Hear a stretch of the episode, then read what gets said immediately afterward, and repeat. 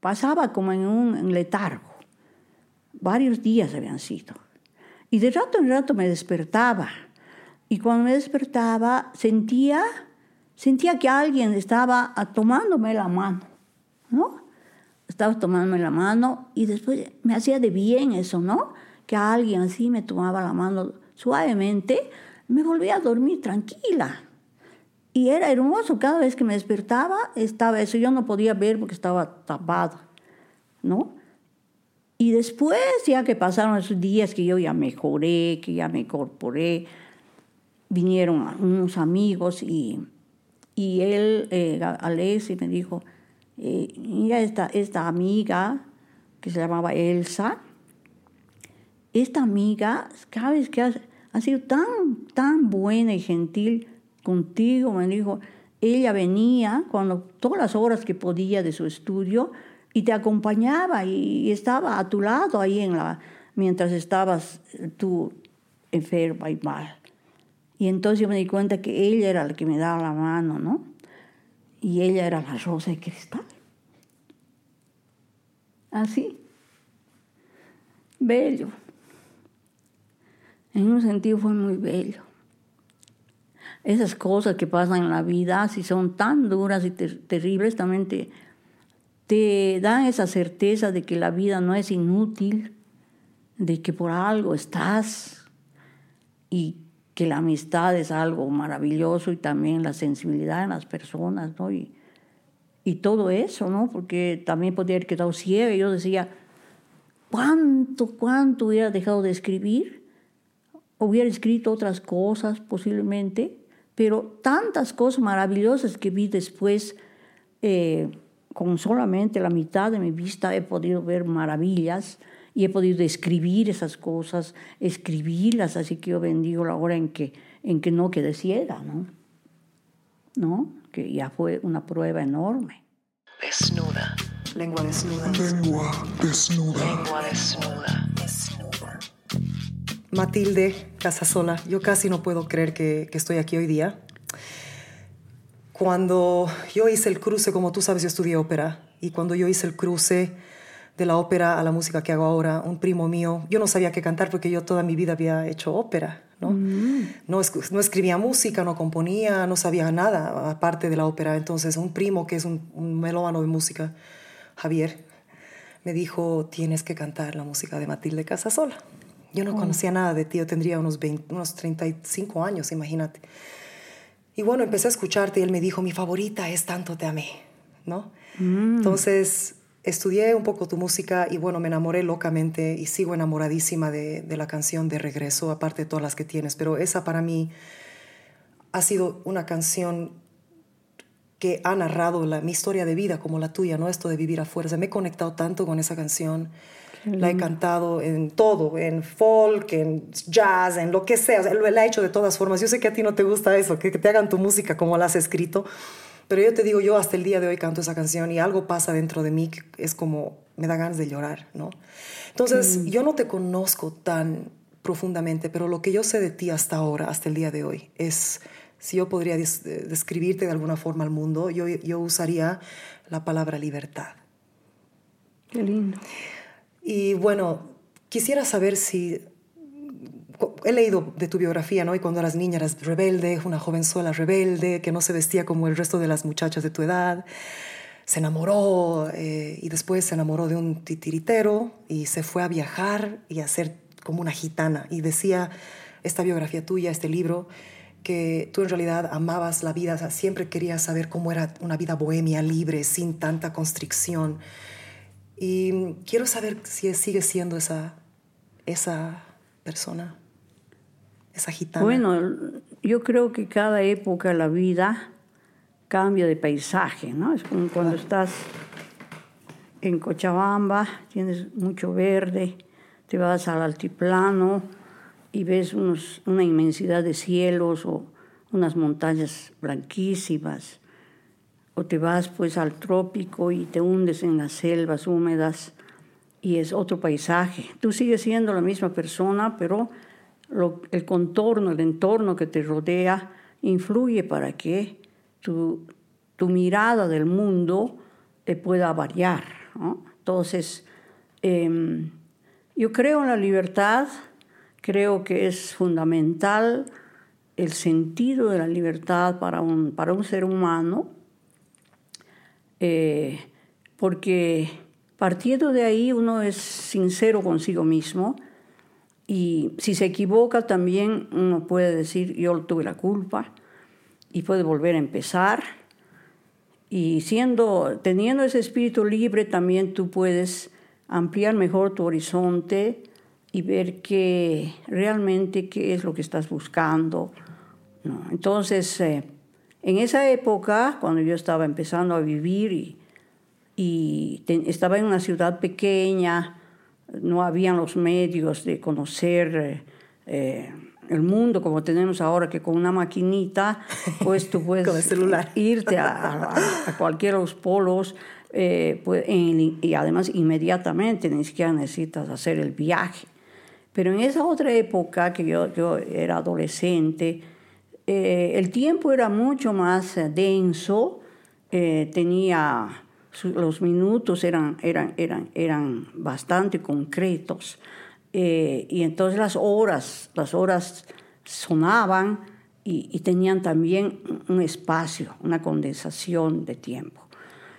Eh, lógicamente, em, yo deseaba eh, conocer el mundo, salir de esta, de esta ciudad, que si bien era muy bonita, pero era, era, era un pedazo. Entonces, salir y ver qué pasaba en el mundo. Quería ver cómo, cómo vivían otras gentes. Y también eso, de alguna manera, me orientó mucho las canciones, las canciones de los pueblos. Eh, me gustaba oír en la radio canciones de diferentes lugares del mundo, a veces otros idiomas, y, y eso aumentaba esa mi nostalgia de conocer el mundo. Entonces, eso me llevó a eh, quizá a orientar qué es lo que yo buscaba en la vida. Yo estaba estudiando, estaba estudiando en el colegio y em, de repente sentí un amor apasionado por la música. Eh, yo hacía poesía desde niña en un ambiente familiar muy propicio, donde había muchas personas que amaban la poesía. Mi madre misma era poeta. Sí. Músico también, y tocaba también el piano. tocaba el piano, mi abuelo, sí, al que yo Jaime no conocí, sí, pero él, él había, tocaba muchísimos instrumentos y, ese era el médico, ¿no? No, no era precisamente músico específicamente.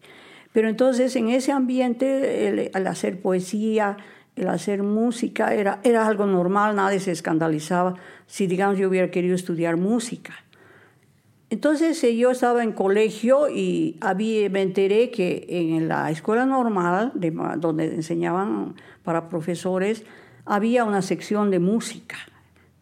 Entonces, eh, para mí eso fue muy interesante y decidí irme en ese tiempo se podía entrar de cuarto curso de primaria, de secundaria, ah, directamente al primer curso de, de, en la normal. Y dejé el colegio y me fui a, la, a, la, a esta escuela de música y durante unos dos años aprendí, diríamos, lo más, lo más básico en cuanto a lectura, eh, escritura musical.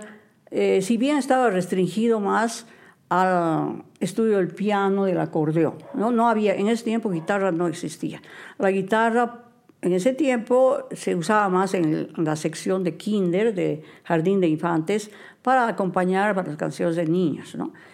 Y eh, fue en ese tiempo que yo, mientras estudiaba el piano, que siempre me gustó mucho, también descubrí la guitarra. Y me di cuenta de que con la guitarra yo podía avanzar mucho más en cuanto a conocimientos musicales porque no necesitaba buscar un piano, no tenía piano en la casa. Tenía que ir a hacer mis lecciones alquilando un piano. En cambio, tenía una guitarra en la casa, que era de mi papá, y eh, empecé a indagar en, en la guitarra. Bueno, todo eso pasó en los últimos años que me hubieran correspondido de bachillerato y al tercer año de música me di cuenta de que si seguía en la sección musical, si bien mis profesores eran mm, grandes músicos que después se han hecho célebres, muchos de ellos, em, pero la- el estudio está encaminado a ser profesor de música. Y yo lo que quería era hacer música, no, no ser profesora. Eh, Perdón, ¿tú querías. ¿tú querías ser cantante, solista, ser compositora? O sea, ¿cuál era la...? Yo quería hacer música, estu- eh, aspirar, respirar música. Para eso, por mí, hubiera est- estado oyendo conciertos, eh, o escuchando diferentes artistas, no precisamente para, para yo hacer nada. Todavía no sabía qué era lo que quería hacer. Yo quería embriagarme, totalmente empaparme de la música. Sobre todo me gustaba la música clásica, porque la música clásica te permitía eh, eh, entrar en atmósferas interminables, ¿no? Claro. De sonidos, de estilos. Eh, sea, a mí me ha ayudado mucho el amar la música clásica. Pero con la guitarra ya empecé a inventar melodías. Empecé a inventar melodías y, y como yo hacía siempre poesía, eh, me, me- me empezó a gustar eh, en esas melodías que iba inventando ponerle palabras, frases, ¿no? Y, y poco a poco así fui entrando en, en la composición de canciones. Y entonces eh, componía una melodía y, y- y me salían unas, unas letras medio surrealistas. Y a mí me encantaba, eso era toda una aventura. Ahí es que don, seguramente agarré el amor por la composición. ¿no? Yo tendría unos 15 o 16 años. Y para este momento, a tus 15, 16 años, ¿ya te vestía, o sea, ya tenías esa rebeldía de no querer ser como el resto de las niñas, de las muchachas, o fue después? No, fue en ese tiempo, como te digo, yo, yo quería mirar el mundo, no con los ojos solamente de una niña aquí en Sucre, quería Claro. mirar el, el mundo como ojos de un ser humano, niño, en cualquier otro lugar, no precisamente en una ciudad pequeña. Entonces, por ejemplo, yo veía como eh, era muy cómodo, yo tenía mis primos eh, de la misma edad, jugábamos en las huertas, tenía, tengo solo una hermana, y eh, veía cómo, cómo todo era mucho más fácil si vos usabas pantalones, por ejemplo. Porque te trepabas a los árboles, porque saltabas, porque te olvidabas de que si tus piernas eran lindas o no eran lindas, ¿no? Entonces, empecé con eso, ¿no? Yo dije, ¿por qué las mujeres no se ponen pantalones? Me pregunté. Y no eran la moda, lo que la- las chicas más bien en ese tiempo, la- los 15 años, pues la, las- la coquetería, mi misma hermana que era bastante linda y coqueta, tenía unos vestidos vaporosos. Y bueno, a mí no me interesaba nada eso, no me interesaban esas vestimentas, lo que me interesaba era ser libre, tener Exacto. las comodidades de movimiento. Entonces, regresando a ese punto, porque yo, yo, yo me siento muy ligada a ti en ese aspecto de yo nunca he querido ser como otras niñas, ni tampoco como otros niños, yo quería ser libre, yo quería tener los mismos derechos que los hombres, por ejemplo, ¿no? Porque yo veía que a las mujeres nos, de niña, tú, o sea, era mucho más, era como estar en una jaula, ¿no? Entonces, regresando a esta, a esta palabra libertad y a lo que estás mencionando, cuando viste al mundo en tus sueños, y tuviste la oportunidad de irte, no lo pensaste dos veces. De hecho, fue un total escándalo en Sucre.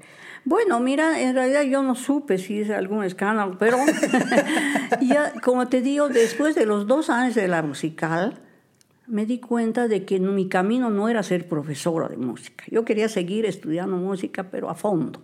Y no había aquí un conservatorio. Entonces dije, mejor volveré al colegio. Volveré al colegio y terminaré mi bachillerato. Y cuando ya esté de bachiller, de ser más posible que yo pueda incursionar en otros estudios. Y me volví al colegio y terminé el bachillerato. Mientras tanto, yo iba creciendo también, iba estudiando más, eh, iba componiendo más y terminó el bachillerato. Terminó el bachillerato y yo con el papel este que me dieron, ¿no? Con el papel. Es, eh, brillante bach- bachiller. ¿Y ahora qué hago? Pensé, dije, ¿qué estudio? Música no puedo estudiar en Sucre, porque no hay. Eh, poesía, la sé de memoria, no necesito una cátedra. Puedo estudiar nomás poesía, es- escribir poesía sin necesidad de entrar a la universidad. Y en ese instante, mágicamente, la vida me dio una oportunidad increíble. Teníamos unos vecinos, amigos, Y uno de los vecinos era, era un joven mayor que nosotros, que em, le encantaba la, fotografía, el teatro, eh, y tenía muchos amigos, artistas. Y a veces, como éramos vecinos, mi mamá iba a visitar a las señoras, ¿no? Y, y, entonces era el amigo este y su hermana, un poquito mayores que nosotros, ellos eran ya más, más jóvenes. Y él eh, un día vino y me dijo, mira, va a venir, va a llegar, estoy feliz porque ahora he, he viajado a Potosí, he conocido a un artista que hace títeres. Maravillosos títeres, tiene un teatro bellísimo y yo quiero que venga Sucre, que haga sus funciones aquí y cuando él llegue yo lo voy a alojar en mi casa y les voy a avisar a ustedes para que puedan ver sus títeres. Bueno, yo, pues, interesante, fui, estaba terminando mi bachillerato, el último año, y un día viene y, me, y dice, está mi amigo aquí, vengan a ver, ya está su teatro, ¿no? Y fui, creo que estaba, no sé, con mi hermana o con otra amiga, entré y en la habitación donde habían, habían armado el teatrillo de títeres, habían varios amigos de, de, este mi amigo Lucho, que era el que me, que me habló, y, y estaba terminando una obra y yo vi unos muñequitos que estaban eh, despidiéndose ahí por, por, la pantalla, por el, por el escenario del teatrito, y se acabó y todo el mundo aplaudía y yo ya no, ya no vi nada más. Y de repente salió por, por un lado el, el, el, titiritero y yo le miré al titiritero, ah, caramba, dije, qué hombre más lindo, ¿no? era, un, era un hombre muy, sí, era, era joven, pero muy guapo y con una sonrisa ganadora y con los títeres en la mano. Y entonces todos empezaron a charlar con él, en fin. Y de ahí, claro, me lo presentaron y después eh, tenía mi amigo, tenía varias, una, huerta muy linda, salimos a pasear un poco por eh, el, anochecer, ahí eh, con los árboles y nos sentamos en unas piedras y, y no sé, uh, surgió una magia especial con este señor, ¿no? Y entonces yo me di cuenta de que me interesaba, ¿no?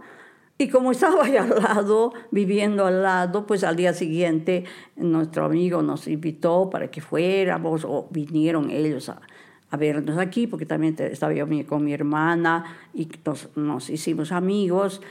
Y de esa manera lo conocí a este señor que se llamaba Alexis, era argentino, y empezamos a, a bueno, a conocernos, a compartir momentos, a ir a pasear por Sucre y él a contarme cómo era su vida.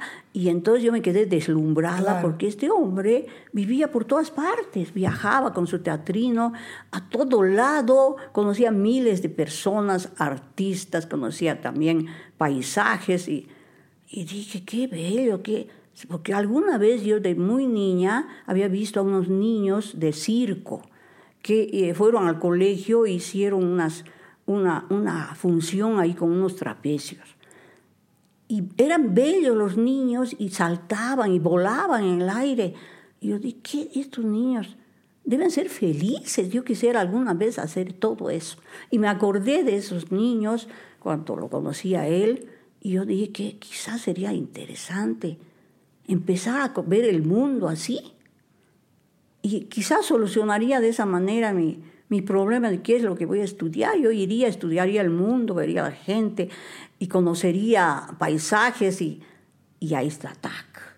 Y él, claro, igual él, él simpatizó muchísimo conmigo y después ya nos contamos nuestras propias historias, así tampoco yo no sabía, no, no, él no me ocultó nada, era, era un hombre que se había eh, había tenido un, matrimonio, se había ido de la casa con sus títeres, tenía unos hijos pequeños, pero nunca más los vio, y que él ya su destino era vivir así errante. Yo le conté que tenía un gran amor, que era imposible, que, que fue un profesor mío que, que era sacerdote y que nunca pasó nada con él, ¿no? Era tu amor platónico, sí. Un amor platónico. Y entonces, eh, de esa manera, poco a poco, se fue, fue formando este, este extraño romance. Lógicamente, que yo tenía más contacto en mi casa con mi, con mi mamá. Mi mamá me entendía bastante porque ella como era artista, Claro. comprendía mi mundo. Y, y yo le dije un día, yo creo que me ha gustado mucho el titiritero, creo que pienso irme con él, irme a vivir a- viajando así. Claro, fue terrible para mi mamá y para mi familia en general, porque también mi papá, ellos estaban separados, pero, pero mi papá nos veía y, y lógicamente que estaban totalmente alarmados. Y en, ese, y en esa época más, y en Sucre, o sea, en esa época y en Sucre era Sí. como una cosa Sí. tremenda. Además, él, lo más interesante, y, y por, en ese sentido seguramente se pa- parecía un escándalo, era que él era un hombre que parecía de unos 40 años, así como ya más maduro, eh, alto, yo era bajita y parecía una niña, parecía una chiquilla, una, una, una colegiala. Entonces íbamos por la calle y todo el mundo nos miraba, ¿no? Decían, ¿quién es? Qué, qué, qué extraña pareja, ¿no? Porque andábamos agarrados de la mano. Y, ya, y entonces fue la época esa en que yo abiertamente, ya que los pantalones, él, él por ejemplo, tenía unos equipos que hacía, se hacía hacer para, para eh, como, como de viaje, ¿no? De, de explorador. Claro, sí. claro. Así, así una- una- con una tela ruda, eh, como un uniforme, así. Entonces me encantaban. Claro, era diferente. Y yo le dije, yo quiero hacerme un equipo igual. Yo me, me elegí otro, otro color y me lo hicieron así una camisa, como camisa de chico más bien, y un pantalón, y con sus botines, que siempre me gustaban los botines.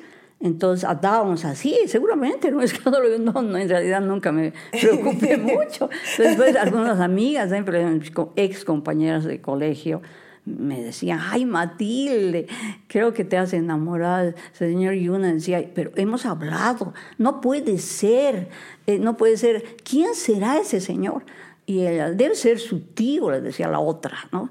Entonces, pero ¿acaso los tíos eh, se hacen empanaditas? No sé. Pero los tíos son los tíos, ¿no? Y así, toda clase de cosas corrían, ¿no?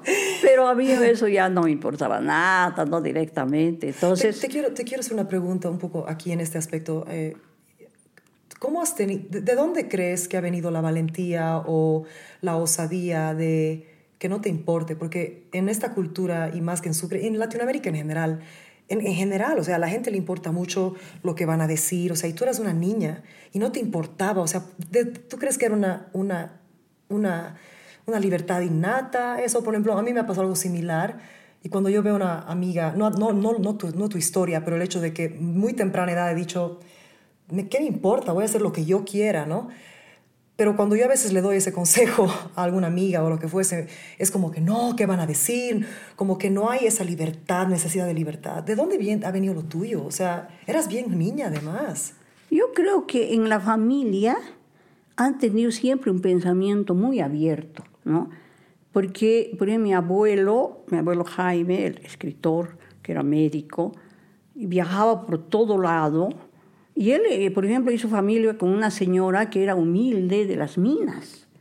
Y eh, la trajo aquí a Sucre y ella eh, conformaron una familia. La Matilde. Él- doña Matilde Que era tu abuelita. sí. mi abuelita. Entonces, él, su pensamiento también eh, eh, era de la familia, eh, no teníamos esas, esas, esas, esas barreras. Eh, sobre, yo veía, por ejemplo, mi mamá en la época que los campesinos, eh, bastante despreciados en el sentido que eran inferiores, parecían los indios, que venían a arreglar las huertas, les trataba maravillosamente como una persona, familia, les hablaba familiarmente y nunca hubo esa, ese trato. desprecio que Sí, ese- existía. tan feo, tan, Horrible, tan horrible. penoso, ¿no? Entonces, eh, yo creo que todas esas cosas eh, fueron también mi propia mamá. Llegó un momento en que ella se dio cuenta de que, bueno, era mi destino y seguramente le sufrió mucho, pero no me impidió, no me dijo, tú no sales. Mi papá mismo también respetaba eso y al final se resignaron, ¿no? Y bueno, mi mamá así me, me, me pidió todavía que siquiera seis meses eh, Lo lo piense. Y mientras tanto, Alexis, que, que como vivía de hacer los títeres, se fue a dar toda una gira por diferentes lugares de Bolivia y me dijo, voy a estar viniendo a Sucre así. Y seis meses hicimos eso y después ya, y ya con cierto consentimiento de mi, sobre todo de mi mamá, eh, yo me fui con él, me fui con él y empezamos a dar los... La, yo, yo no hacía títeres, porque él, como te digo, era muy alto, yo bajita, yo lo- no me interesaban ¿no? los títeres, lo que a mí me interesaba era lo que él hacía los títeres, que, que era realmente un maestro, una, eran unos títeres preciosos, ¿no? que se manejaban maravillosamente. Me gustaba ver sus obras. Entonces, yo le ayudaba en colgar las cortinas, cambiar los Claro. decorados, ver que los muñecos estén bien, pasárselos por detrás del teatro y cuando ya estaba todo listo, yo me iba a la primera fila a mirar sus, sus títeres, ¿no? Nunca hice, no hice títeres, ni me interesó hacer títeres yo precisamente. Claro, es que no te fuiste Fui por, por los títeres, no, te fuiste por, por ver el mundo. Te quiero, y pasando a la próxima parte de esta, de esta historia, voy a leer algo que tú has escrito y quiero, cuando termine de leerlo, que me digas dónde estabas cuando vino esto a tu mente, por favor, porque es el siguiente capítulo de la historia. Es la primera vez que he leído este poema hoy día. Tú, la hermosa rosa de cristal, primogénita de todas las delicias, conocedora exacta de mis horas, tú la que goteas maravillas, mientras sondeo la tiniebla, yo te bendigo, tú, la rosa nívea. Después sí, ya conozco de memoria, todas las rosas se abren, los ojos extasiados van de una a otra, sin saber en cuál quedarse. Pero aquí en, esta, en este monte aislado, con espadas de escarcha castigando mis horas, me hicieron falta y no estaban. Por eso yo abro mis puertas a tu gracia, tú la rosa que amaneces al borde del abismo. Mm, has elegido un poema clave. Claro, pues. Qué no, no te voy a robar tiempo y no... y no- Sí, Entonces, no. y esto va a llevarnos al principio de tu tiempo en Argentina, pero a ver, ¿dónde, Sí. ¿dónde estabas cuando se apareció este poema en tu vida? Sí.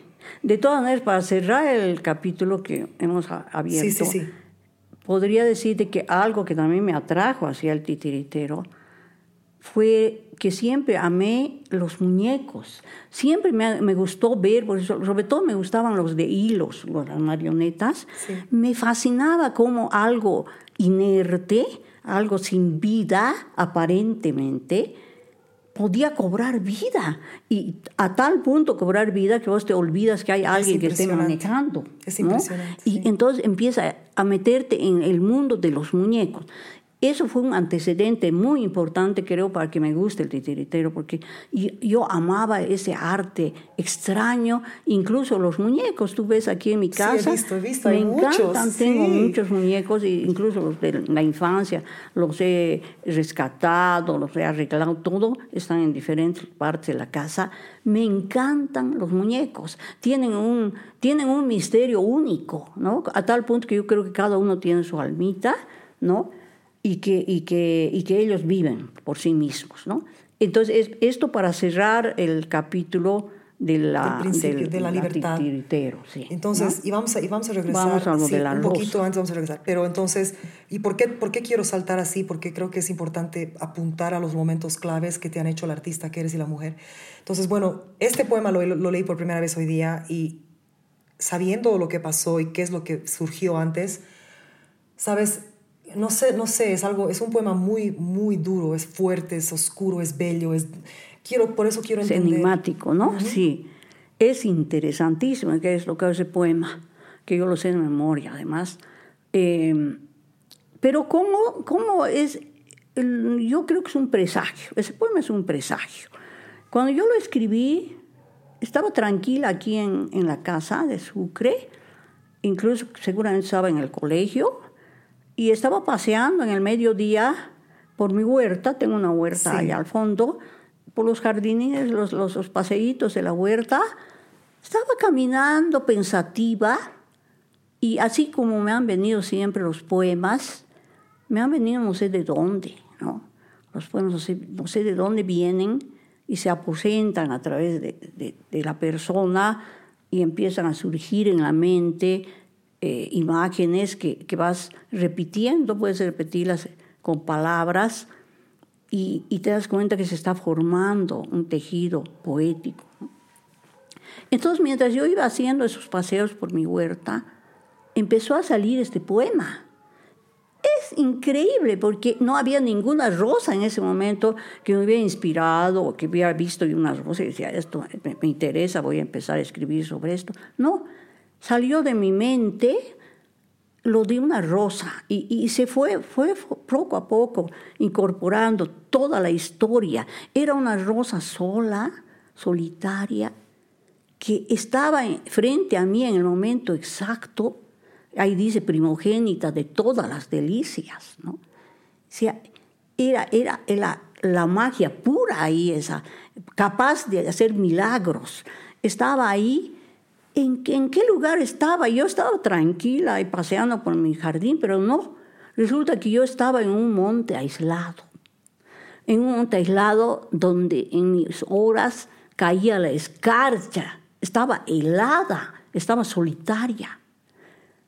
Y en ese instante apareció la rosa, como acompañándome, asegurándome que todo iba a poder realizar, estar, eh, bien, estar bien o por lo menos eh, podía haber un camino y un camino de plenitud. Porque después dice, ya conozco memoria, todas las rosas se abren y los ojos extasiados van de una a otra sin saber en cuál quedarse. Hay momentos en la vida en que nos sobran las alegrías, nos sobran las, las buenas cosas, incluso las amistades, todas las cosas maravillosas, son tantas que, que, está, ¿no? Es, es, una plenitud. Pero a veces estás en una oscuridad terrible y no están las rosas. Y ahí solamente hay, aparece esta rosa, que amanece al borde del abismo. Me quedé impresionada yo misma porque fui eh, elaborando todo el poema mientras caminaba por el jardín. Lo completé, lo completé totalmente y seguramente vine aquí y escribí en algún papel todo, todo el poema que ya estaba hecho y que además me, me encantó. Y entonces me pregunté y dije, ¿por qué habré escrito este poema? Mira, y seguí viviendo mi vida desde, todos los días. Todavía creo que ni conocía a Alexis, posiblemente ni conocía a Alexis. Pero resulta que después, cuando nos pasó un accidente muy, muy terrible con Alexis. Incluso al poco tiempo que salimos del país, en una forma precipitada, porque además salimos de una forma normal. Por supuesto que alguna vez teníamos que salir a, dar, a hacer los títeres por otros países, ¿no? Y sobre todo él que era argentino. Pero en eso se presentaron los acontecimientos de nuestro país, aquí en Bolivia, unos acontecimientos que cambiaron la historia de, de, nuestro país y de toda América, ¿no? Y apareció un hombre que, que, ya era como legendario, que era el Che Guevara, y entonces eh, se, de repente vino la noticia de que el Che Guevara estaba en Bolivia y que estaba armando una guerrilla. Y entonces, bueno, había, empezó a crecer una especie de temor, de expectativa de saber qué estaba pasando. Y nosotros habíamos estado haciendo unos viajes por Monteagudo, me acuerdo, y volvimos, hace, en ese tiempo volvimos a Sucre. Aquí tranquilos, llegamos a la casa, creo que la víspera habíamos llegado, estábamos cansados del viaje. Y de repente tocan la puerta de calle y, y salgo a abrir, creo que yo, y era un, era un señor uniformado que dice, estamos buscando al señor Alexis Antigues, que así se llamaba Alexis, y es necesario que el señor se presente eh, en, en de las, de las eh, instalaciones de la policía, porque eh, es necesario que brinde unas declaraciones, pero pero esto no va a ser más de dos horas, no, no se preocupe, entonces apareció Alexis y y entonces fue con, este, con el policía este. Y pasaron las dos horas y yo me empecé a preocupar porque no volvía. Entonces eh, busqué a un amigo nuestro común, que era gente de teatro, para que me acompañe a, saber qué pasaba, ¿no? ¿Por qué no volvía Alexis? Llegamos a la policía y, y ahí entonces yo, yo digo, está aquí un señor que tenían que hacer la declaración y me, dicen, ah, sí, este señor argentino eh, sabe que él, mm, hemos tenido órdenes de que tiene que salir del país en 48 horas. No sabíamos qué pensar y me- como yo era la, la esposa de él, entonces me, me hicieron entrar a donde estaba, estaba en, un, ah, en una habitación incomunicado. Y, y entonces fue pues de- violentamente esas cosas que dice César Vallejo, ¿no es cierto? Que de repente hay unos golpes en la vida Sí. que tú sabes qué hacer. Bueno, fue así. Y yo cuando salí de ahí dije, ¿qué, qué va a pasar? ¿Se lo van a llevar? Claro, me lo van a matar. ¿Y me lo quién van a- sabe qué alguien, le pueda sabe? pasar? Porque entonces todo era incierto, todo, para todos Claro. en Bolivia. Claro. Y, y así, en medio de todas esas horas de incertidumbre, aquí yo me acuerdo que estaba eh, eh, esta habitación, antes eran unos dormitorios, y, y estaba mi abuelita, que ya era mayor, estaba, me acuerdo, en una cama. Y mi mamá, y, y todo el mundo desesperado, eh, ¿qué pasaba? Cuando así, de repente, así mi mente se iluminó y yo dije, no, lo que yo tengo que hacer es, es viajar con él no, no, me, no me van a impedir porque soy su mujer y, y me voy a ir con él. Entonces vine aquí y hablé con, con mi familia y les dije, "Miren, yo he decidido irme con Alexis porque no se va a ir solo, yo no podría estar tranquila de saber qué puede pasarle y, y, y he decidido irme. Oh, fue otra cosa terrible en la, en la casa. Esto fue pero después de que ya viajaste con él.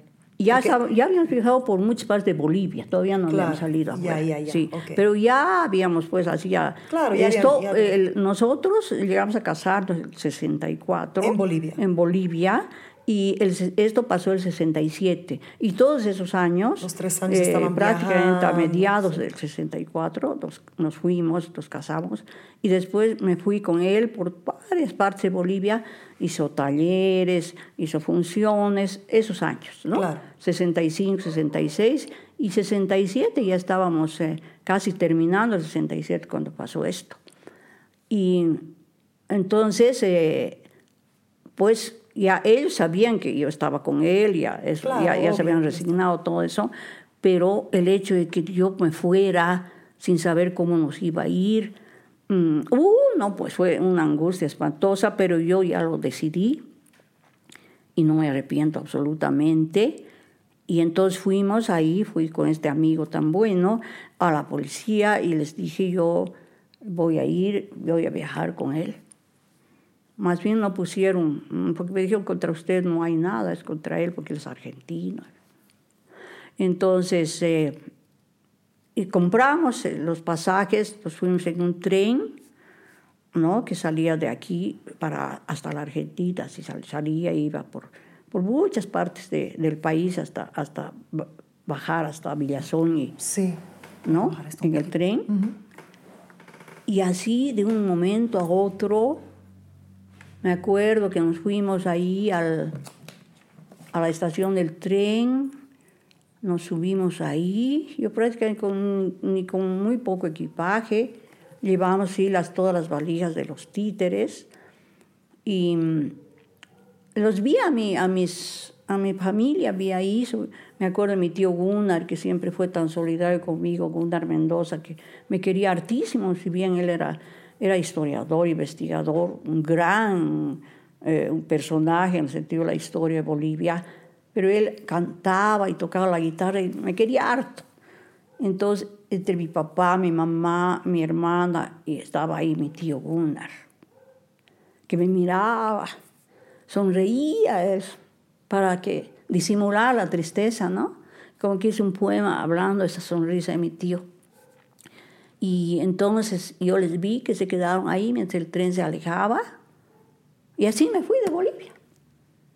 Y yo me autoexilié realmente, ¿no? Porque a los dos días, como lógicamente lo tenían que entregar a las autoridades argentinas, después pasamos en Villazón, también lo, lo apresaron y fue terrible porque yo eh, me desesperé y, y había tenido unos amigos de, de un viaje anterior que había hecho yo a Argentina por otros motivos y tenía unos amigos en Villazón que me habían conocido y esos amigos buenísimos me ayudaron, me incluso me prestaron un colchón para que yo pueda llevar al, ahí a la cárcel en, en Villazón para que él pase una mejor noche ahí. O sea, fueron cosas así que nunca hubiéramos imaginado que nos pasaran y de golpe pasaron todo y salimos así de Bolivia, salimos prácticamente como hojas temblando, ¿no? sin ninguna seguridad de nada.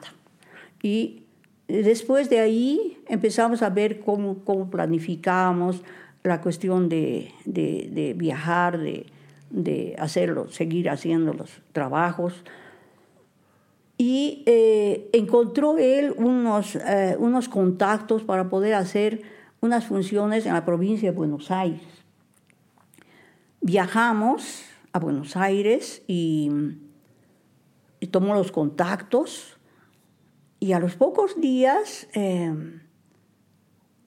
ya arregló, porque allá eh, estaban muy bien organizados los municipios, él viajaba, él allá en Argentina se movía mucho más fácilmente porque, porque todo era muy organizado, entonces, eh, digamos, ir a una población a tal día, eh, hacía un acuerdo, un arreglo, le pagaban y él iba y hacía su función de títeres, estaba un día, de ahí se pasaba a otro lugar, así era, todo muy organizado. Y más fácil de llegar, habían buenos caminos entre las poblaciones y todo eso. Entonces, eh, consiguió una función que iba a ser bastante interesante porque era un parque de, de Buenos Aires, el Gran Buenos Aires. Eh, iba a ser ahí en la zona de Avellaneda y iban a ir al día siguiente, iba a haber una reunión, creo, algo así, de muchos artistas de cine, ¿no? que eh, entre esos me acuerdo que dijeron que iba a estar Libertad Lavar. Wow. Y le pidieron a él que hiciera un, un, espectáculo de títeres en uno de los, de los, de los jardines del, del, parque. Y entonces nosotros fuimos eh, esa tarde a, a, ver el parque, a conocer, para ver en qué lugar íbamos a poner el teatro.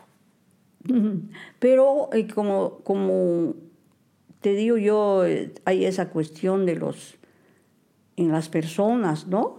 los presagios, como es este poema que te cuento. Esa mañana yo estábamos en un hotel y me acuerdo que tuve unas pesadillas que me hicieron saltar de la cama, ese día, justamente esa mañana. Me salté de la cama y, desperté de golpe en amanecer y Alexis eh, se alarmó, me dijo, ¿qué ha pasado? Y yo estaba llorando.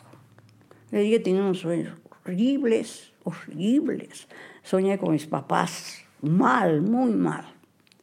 Y, por ejemplo, vi a mi papá, que era además de unos sueños abstractos, que estaba mi papá en una pared, veía yo su imagen, con su, a él le gustaba mucho usar unos impermeables, eh, estaba con su impermeable así, mirando un punto fijo, y alrededor de él eh, habían una serie de lucecitas, como cuando uno sale del, del sol y va hasta la sombra y, y empiezan, toda la oscuridad, muchas luces. Eh, así era, así lo vi a mi papá y me dio pánico. Y mi mamá, no sé cómo fue el sueño de mi mamá, pero mi mamá había muerto. Así, fue un sueño fatal que yo tardé mucho en recuperar, despertar. Claro, aceptar que es la realidad y el y después con ya con la ley empezamos todo, ya pasó. Pero fue ese día, fue ese día, fue esa madrugada. Después fuimos en la noche todos tranquilos a ver el lugar, unos hermosos bosques ahí.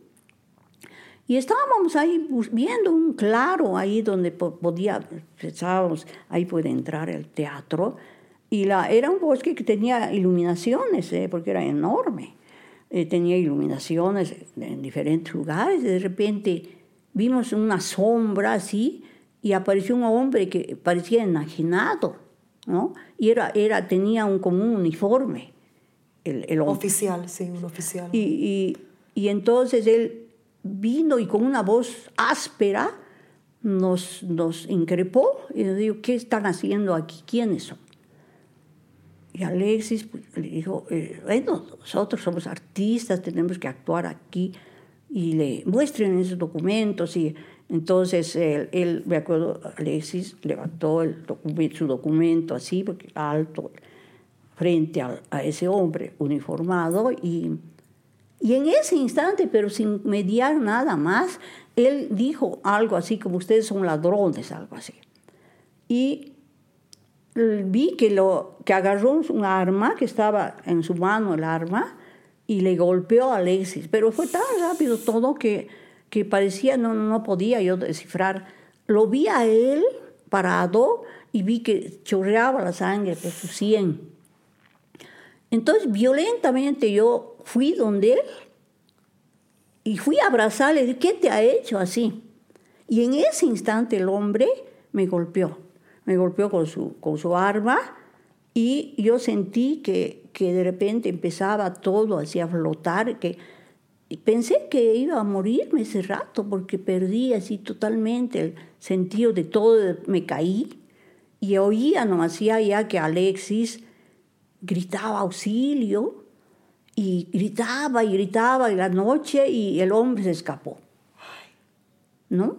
Y entonces eh, alguien apareció al cabo de un tiempo, alguna persona que estaba pasando por ahí cerca y con una movilidad me llevaron violentamente, me llevaron a un puesto de emergencia y ahí pues me examinaron y, había un, un, doctor que decía, le creo que su, su esposa creo que va a perder el ojo, así me decía, decía. Pero yo así ya, me desmayé, perdí bastante el conocimiento, ya no me acuerdo mucho de nada, sino que me quedé ahí esa noche y ya al día siguiente me llevaron ya a un hospital, ¿no? Y además ahí se enteraron otras personas que, que eran relacionadas, amigos, que teníamos direcciones y empezaron a, a, colaborarnos, ¿no? Pero fue, fue una cosa tan violenta, tan, tan rápida. Inesperada. Sí, que así después de eso ya varias, varios días tuve que permanecer en ese hospital. Había un médico que nos ayudó mucho y consiguió que me pudieran operar y, y después me, me, me operaron eh, ah, no, todavía el médico habló con, con, el médico que me iba a operar, habló con Alexis, ¿no? Además, Alexis estaba también bastante mal porque a él le habían golpeado también, pero por suerte no fue nada tan terrible. Y le dijo, mire, em, esta operación no es fácil, le dijo, ¿no? Eh, pero si yo no opero, su esposa va a quedar ciega, le dijo. Yo tengo que operar pero hay un riesgo en la operación. Entonces yo le pido a usted que me dé el permiso para que pueda operarle. Pero si usted no quiere, no, no se la opera, pero va a quedar ciega. Pobre Alexis, ese rato no supo qué hacer, ¿no? Y yo tampoco no podía ayudar mucho porque estaba medio en la luna. Y al final aceptó que me opere. Y me operaron y también me, me acuerdo que me decía el doctor, mientras me operaba, porque era, era anestesia local, ¿no? Mm, yo estaba, sí, no, no, había perdido el conocimiento total. Me decía usted, ah, ve ahora, ve, no, no, no veo nada.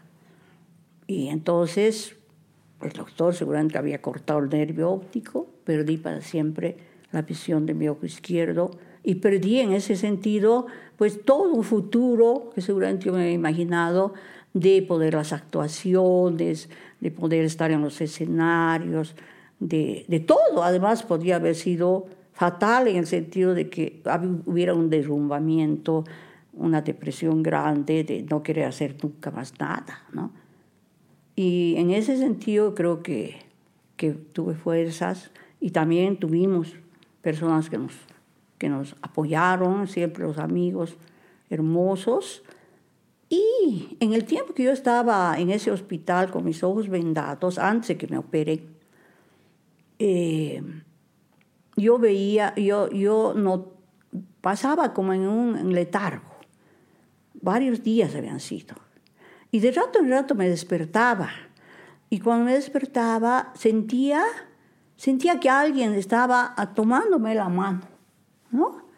estaba tomándome la mano y después me hacía de bien eso, ¿no? Que alguien así me tomaba la mano suavemente, me volvía a dormir tranquila. Y era hermoso, cada vez que me despertaba estaba eso, yo no podía ver porque estaba tapado, ¿no?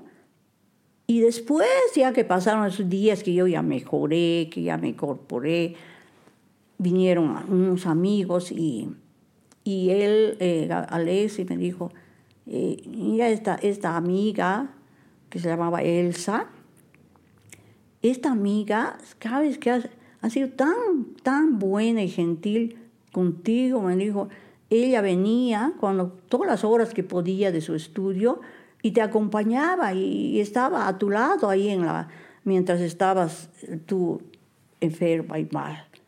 Y entonces yo me di cuenta que ella era la que me daba la mano, ¿no? Y ella era la rosa de cristal. Así. Bello. En un sentido fue muy bello.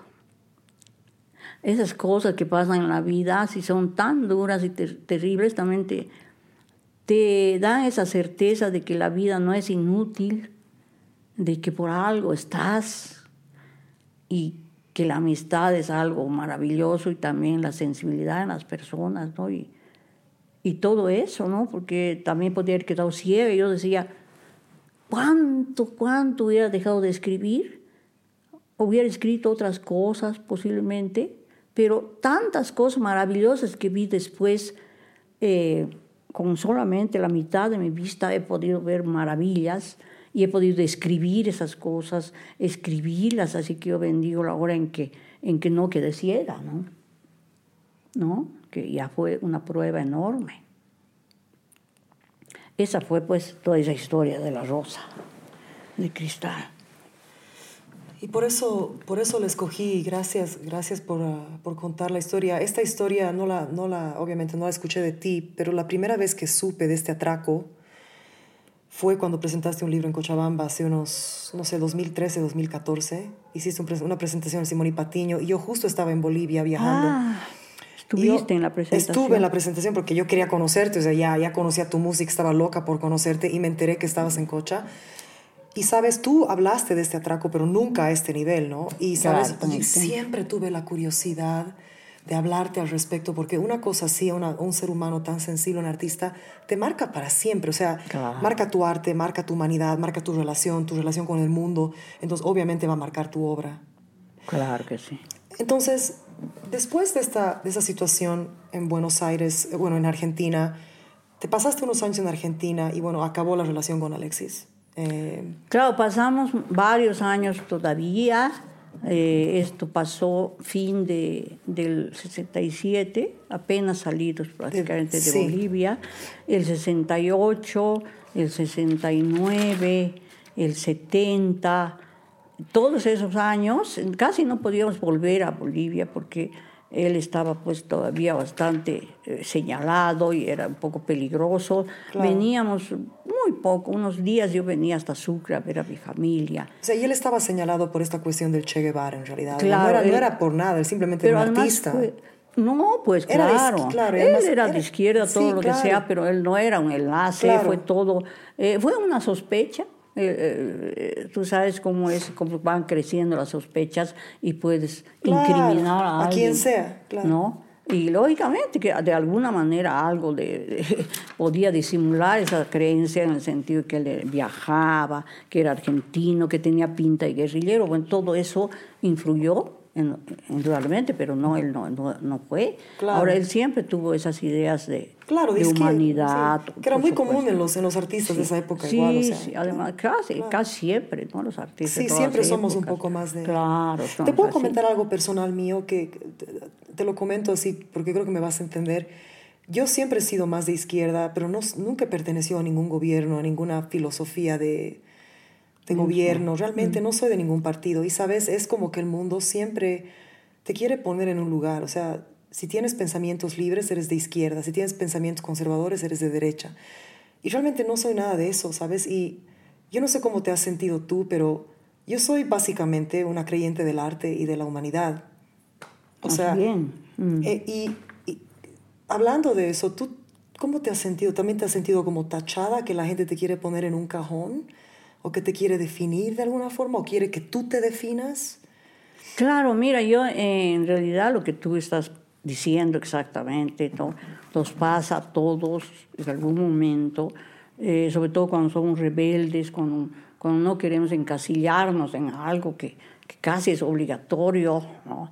En, en, mi primer libro, que, que, salió justo ese año, el 67, y, y nuestro amigo Pepe Bailón, que fue el que sacó la, el, el, libro en la, en la Universidad de San Andrés, nos envió ejemplares y hasta, hasta presenté en Argentina, presenté en la Universidad Católica este libro. Los ojos abiertos. Los ojos abiertos, sí. sí. En ese libro, que lo escribí antes, pues fue el año 66, diríamos, en la segunda parte, mmm, el primer poema habla sobre el indio. Es, es, un poema dedicado a ese ser que hemos llamado indio, ¿no? Y en esa parte hay, hay una parte que dice, eh, en este mundo se clasifica todo, la crueldad, la violencia, la humildad, la inocencia. Estás clasificado como yo, porque eh, indudablemente él estaba clasificado como indígena, yo como, digamos, como blanco, algo así. Yo le veía a ese, ese indígena que estaba apoyado en una en un banco de la plaza de Sucre, pero que parecía que estaba soñando en sus mundos, seguramente de su, de su paisaje, de su pueblo, ¿no? de, su, de su lugar, pero estaba con toda la indumentaria indígena. Y yo estaba pasando por ahí y me quedé mirándole porque me, me impresionó esa actitud tan ausente de él en medio de una ciudad, donde pasando las gentes de la ciudad. Y de todo eso cuento en ese, en ese, en ese poema, ¿no? Y entonces ahí le digo a él, estás clasificado como yo, ¿no? Eh, pero nadie te ha visto cómo estabas en ese momento, ¿no? No saben nada ni de ti ni de mí. Así, así habla en ese poema, ¿no? Entonces siempre ha pasado eso, por supuesto, uno se da cuenta cuando su inteligencia va, va formándose eh, con el estudio y con todo eso, la observación, que eh, todo está clasificado en la vida. ¿no?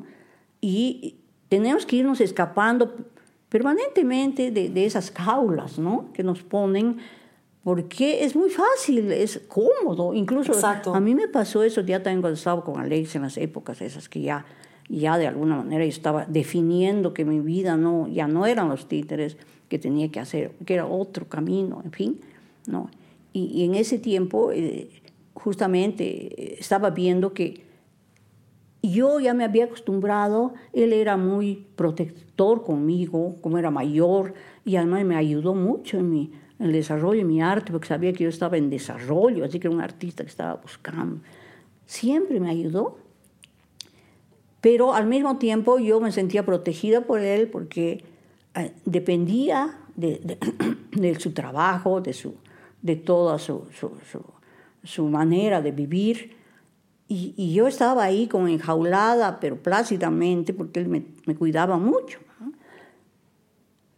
Y entonces dije, Dios mío, y me sentía bien, ¿no? Era muy cómodo. Y dije, pero si yo me voy de esto, todo se va a acabar. Yo tengo que hacer de cero todas mis cosas, no sé cómo me irá. Y me dio miedo. Y dije, estoy haciendo realmente bien en pensar en irme de este mundo. Y era muy difícil.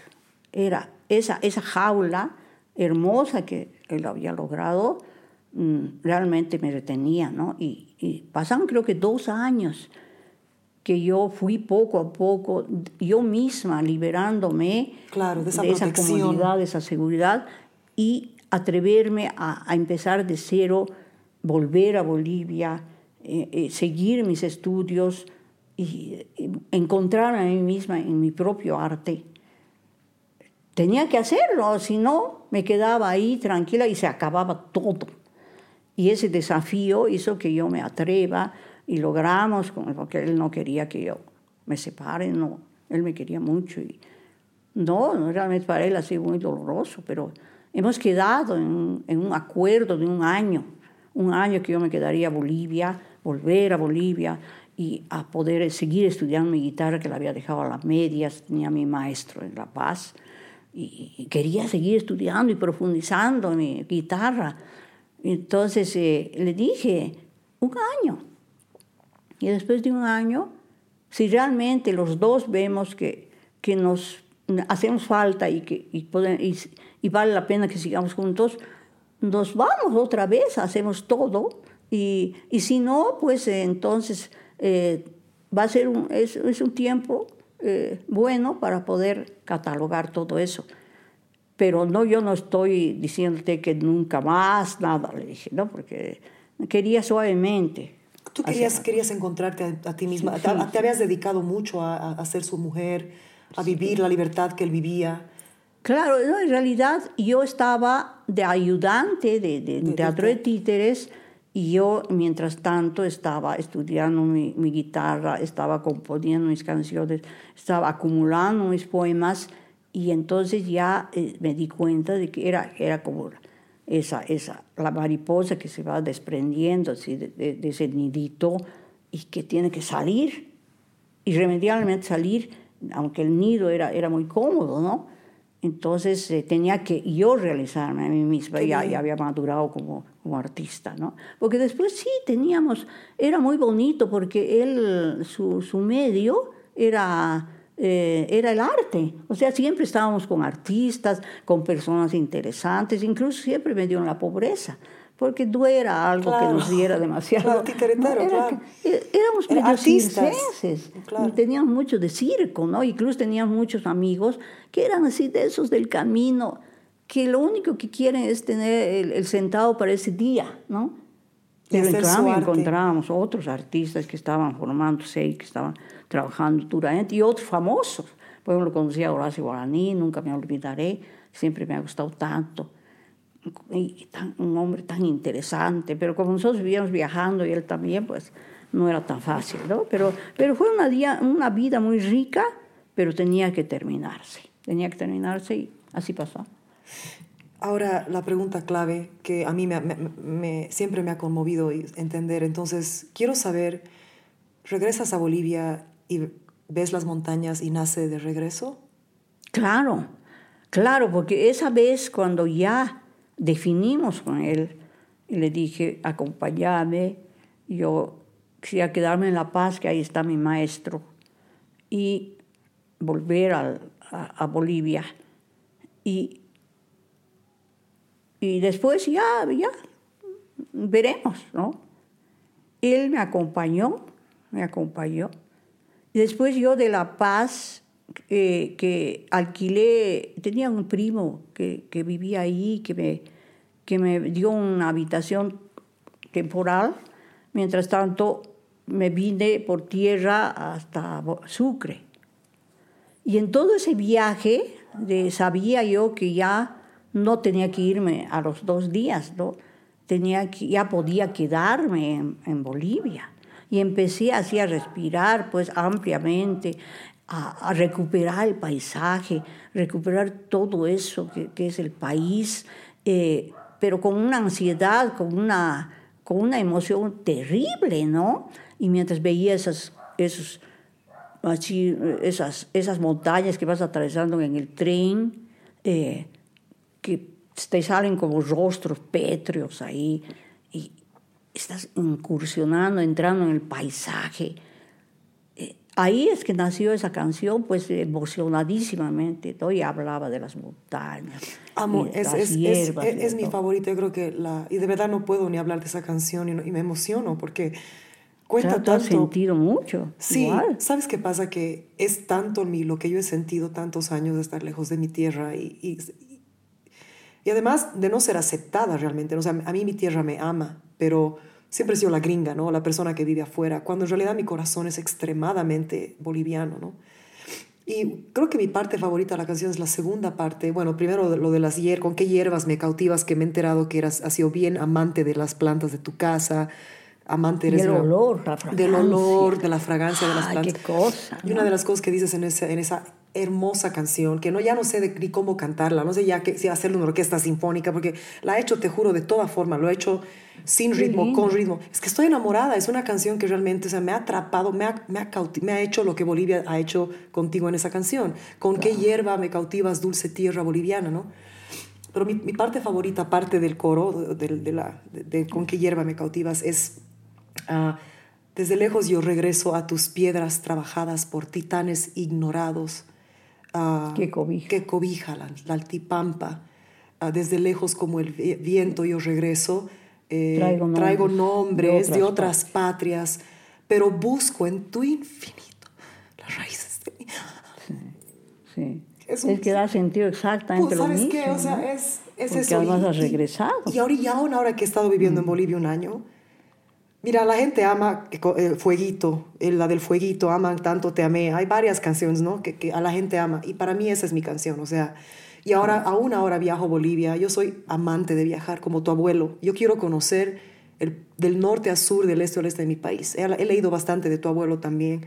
Qué lindo. Y, y a pesar de que tú no lo has conocido, No. mi abuelo, yo sí lo conocí a mi abuelo y mi abuelo ha sido una figura así, ha sido una estrella en mi niñez y muy similar al tuyo. Yo quiero conocer mi país de punta a punta y estos años que he estado lejos, cuando regreso a Bolivia, realmente viajo a- hasta donde no puedo llegar. Quiero conocer todo lugar. Entonces, esa canción es tremendamente fuerte para mí y aún ahora que he vivido aquí un año, igual veo una montaña y me cautiva de sobremanera y esa canción es como, como mira, me encanta lo, como lo que tú dices, es un presagio. Es, esta, es una canción que es pasado, presente, futuro, la- la- amo la letra, amo la música. Y has regresado, ¿no? Y es- es y- exacto, exacto. Has cumplido la Exacto. misión de la canción, ¿no? Porque has, has sentido todo eso, porque ya has decidido quedarte más tiempo, por lo menos, ¿no? No, no, sí, he decidido moverme acá. Sí, y sabes qué, Ah, sin el apoyo de muchas personas, porque mi carrera estaba forjada, está forjada en Nueva York, y hasta músicos me decían, ¿estás loca? ¿Cómo te vas a ir ahora? O sea, justo ahora está, y, y algo me decía, ¿no? El ajayo, el alma, el corazón, hasta la misma tierra que está dentro de ti, es tiempo de regresar, o sea, es tiempo, Sí. ¿no? Hay tiempo para cada cosa. Y, tiene que ser ahí, ¿no? En ese momento. Y entonces cuando tú estabas en este tren o viajando, ¿no? Y, y escribiste este poema, ¿cuánto tiempo te tomó eh, de regreso? Yo creo que me tomó pues poquísimo, porque al mismo tiempo que estaba exaltada con el paisaje, con la emoción de sentir que ya podía quedarme, no tenía que irme ese rato otra vez, entonces fueron saliendo las estrofas así, eh, eh, eh, describiendo un poco lo que, es, lo que es el paisaje boliviano también, ¿no? Y esos seres tan sacrificados como Sí, pueden los ser mineros. los mineros, ¿no? Y, y, por ejemplo, cuando cantó Zulma Yugar, me acuerdo de esta canción, Sí. fue una de las primeras que cantó, me, me gustó mucho porque mm, ella vio otra visión, porque la poesía tiene eso, ¿no? Te sugiere algo, pero no te está diciendo, es así, ¿no? Entonces cada uno con, esos, con esas palabras se imagina su propia, eh, su propio paisaje, su propia visión de las cosas. Y ella, por ejemplo, interpretó que esa parte de, la, de los titanes ignorados que cobija la Altipampa era el Tiahuanaco, las ruinas, que eran titanes, claro. Claro. Entonces, esas- esos seres así de piedra que hasta ahora son enigma, ¿no? o Incallacta, o lo sí, que fuese, sí. Todas, Todas esas, esas esas, cosas. esas ruinas de, de, de la civilización que alguna vez fue aquí, eso, e- ella interpretó así esos titanes. Y entonces me parece hermoso, porque Bolivia pues tiene una tan, tan increíblemente puedes verla de tantos lados que siempre te da más cosas, más cosas. Es todo, como tú dices, por descubrir, es cuestión de viajar, de, de adentrarte. Y qué mejor que el artista, y qué mejor que el que canta, ¿no? Es, es, es un lenguaje que llega tan rápidamente. Entonces llegas a Bolivia, escribes esa hermosa canción, te vas a vivir a La Paz. ¿Y ¿Cómo fue tu tiempo en La Paz? ¿Estabas estudiando con tu maestro? Sí, al principio yo, como te digo, tenía ese cuartito y dije, lo busco a mi, a mi, a mi maestro. Estuviste en la Pedro Argentina García, desde el 67 hasta el... fines del 67 hasta el 73. Ya. que eh, con viajes esporádicos Claro. desde el 70 más o menos empezamos a volver, pero bre- breves. Y ya el a mediados del 73 fue que decidimos, y justamente, y Alexis se volvió a encontrar con sus hijos porque yo le había pedido, y yo quería que él se reencuentre con sus hijos, porque a mí me daba pena pensar en esos niños que, que siendo una tan maravillosa persona, Alexis no podía ser como padre extraordinario, entonces yo le fui limando un poco, quién sabe, esos, esos resentimientos, esas cosas que a veces a los Claro. hijos los perjudican, ¿no? Claro. Entonces le dije, pero bueno, tus hijos están creciendo. Y, y de esa manera, entonces, em, hicimos un encuentro y llegó él a volver a encontrarse con, sus hijos.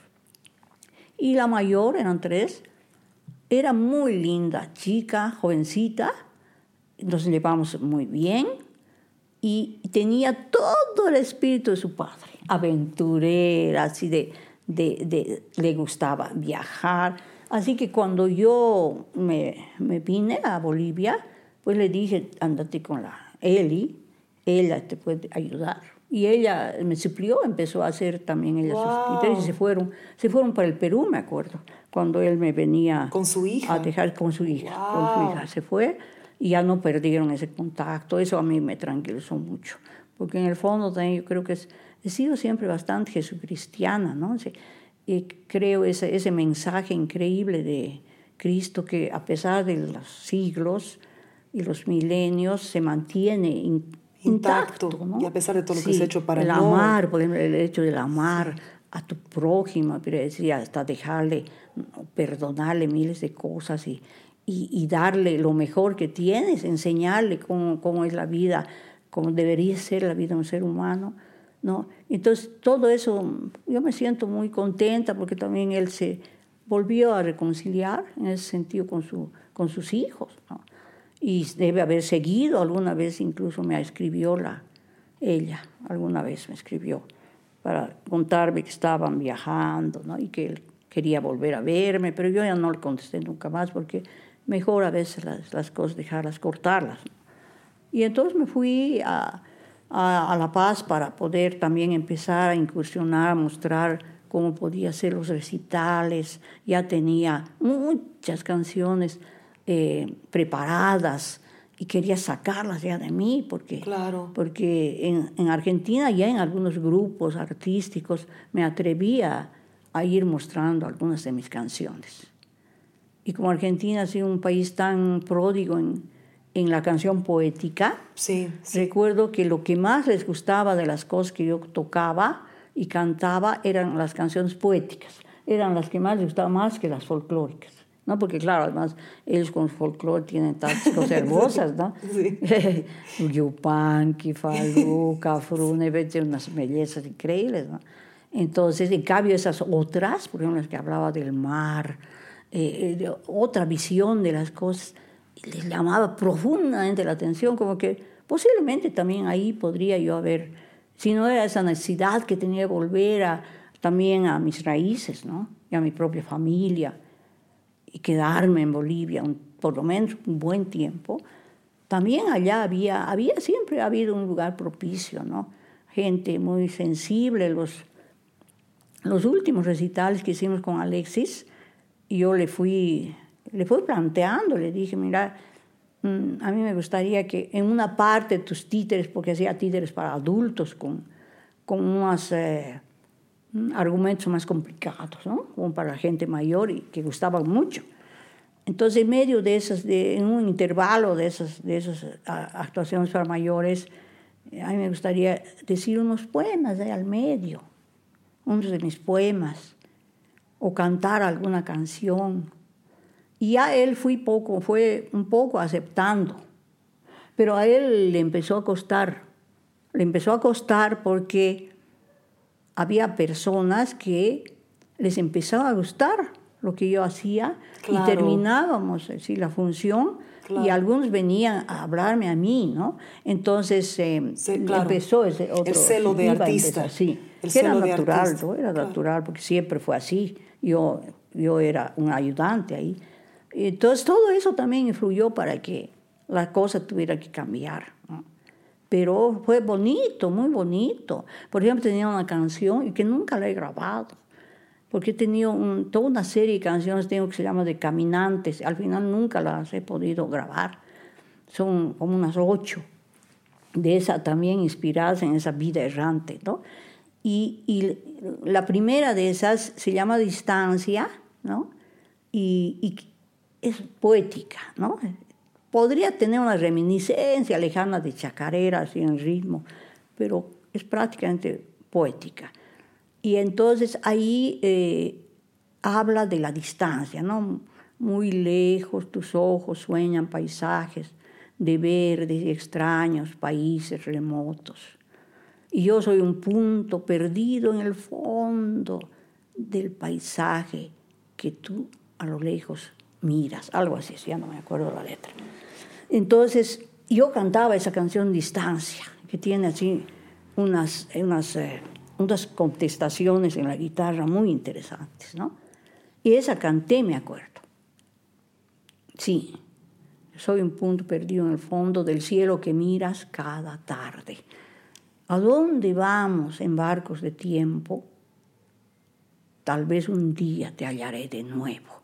Esa es esa bello, distancia. qué sí. bello, Y la, qué la música es, Muy es- dolorosa es tu poesía, es- es romántica. no- nostálgica, ¿no? Ay, Llena de Pero nostalgia. especialmente las de amor, eso, eso quiero llegar también. La, tu, tu historia con el amor, con el ser del- Ah, sí, sí. ¿Sabes qué? qué, qué discúlpame la palabra, qué jodida tu relación con el amor. O sea, es... Y, y lo peor es que todos lo sentimos, porque todos tenemos una relación complicada. Claro, pero tú, lo, por ejemplo, en tan, tanto te amé, o aún estos poemas, es como que hay tanto dolor al mismo tiempo. Y es que esa evocación es... ¿no? Y me acuerdo que gustó hartísimo esa canción y era esa más de tipo poético. Y claro, entonces pasó, fue pasando también creo en el, en el, el sentir de Alexis, ¿no? Que, que iba a ser medio complicada la cosa.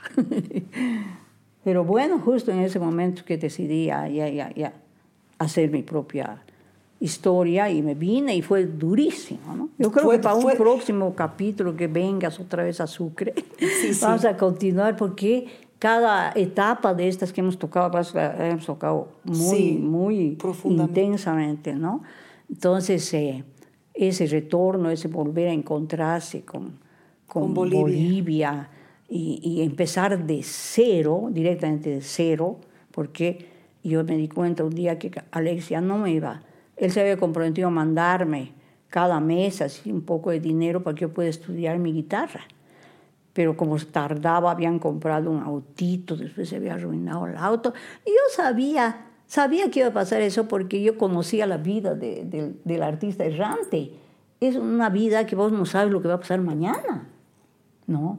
Y bueno, era parte de su encanto. Él, él creo que posiblemente, si se ha muerto o se muera, posiblemente ser al borde de un camino, porque era, era su vocación. Es interesante esa vocación del artista transhumante.